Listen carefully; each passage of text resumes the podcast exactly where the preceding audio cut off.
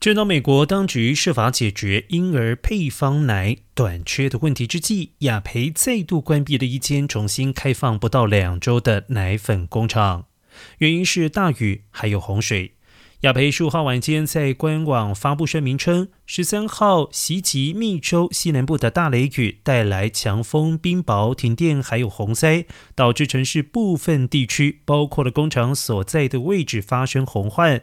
因此，雅培已经暂停生产 L K 特殊配方奶粉，以评估风暴造成的损失，并且进行工厂清理和重新消毒。这可能导致新产品的生产和配销延后数周。不过，雅培也向消费者保证，该公司的 L K 以及其他特殊配方奶多数都有充足现货供应，可以满足需求，直到生产再次恢复。